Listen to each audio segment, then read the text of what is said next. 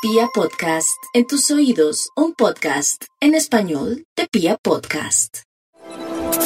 Para nuestros queridos oyentes quiero comentarles que estamos ante una semana espléndida. Quizás ustedes digan, ¿y ese término tan raro? Sí, espléndida, plena de luz, plena de claridad, plena a raíz de eso de certezas, de convicciones y una semana en donde no debemos dudar un ápice de aquello que se nos viene a la mente para hacerlo, para implementarlo, para ejecutarlo. Hoy estamos de luna llena, así que la recomendación hoy al declinar el día es mirar por dónde sale la luna, ya por el oriente, y verla y sentir su radiación, su energía. Y este próximo jueves estamos de equinoccio, tenemos el equinoccio de otoño.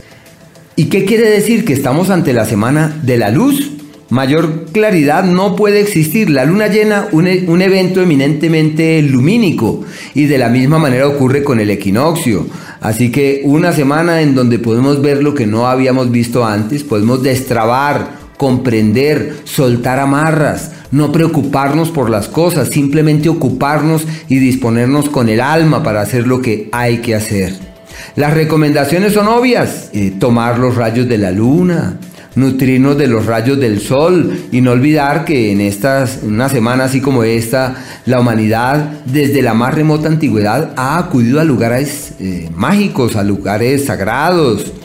Así que las grandes pirámides son visitadas por estos días porque son eh, momentos en donde la naturaleza se dispone a cambiar de ropaje, a vestirse de una forma distinta. Y nosotros que provenimos de ella y que de ella hacemos parte, debemos entrar en la oleada de decir, bueno, si no voy a cambiar mi suéter, no voy a cambiar mi vestido, si voy a cambiar mi actitud. Y entender que lo más grande y lo más importante en la vida humana, ¿en dónde está? En la actitud. Así que hay que aprovechar estos días de energías radiantes para decir tendré una mejor actitud y me dispondré a aprovechar de la mejor manera las bendiciones que el universo me ofrece.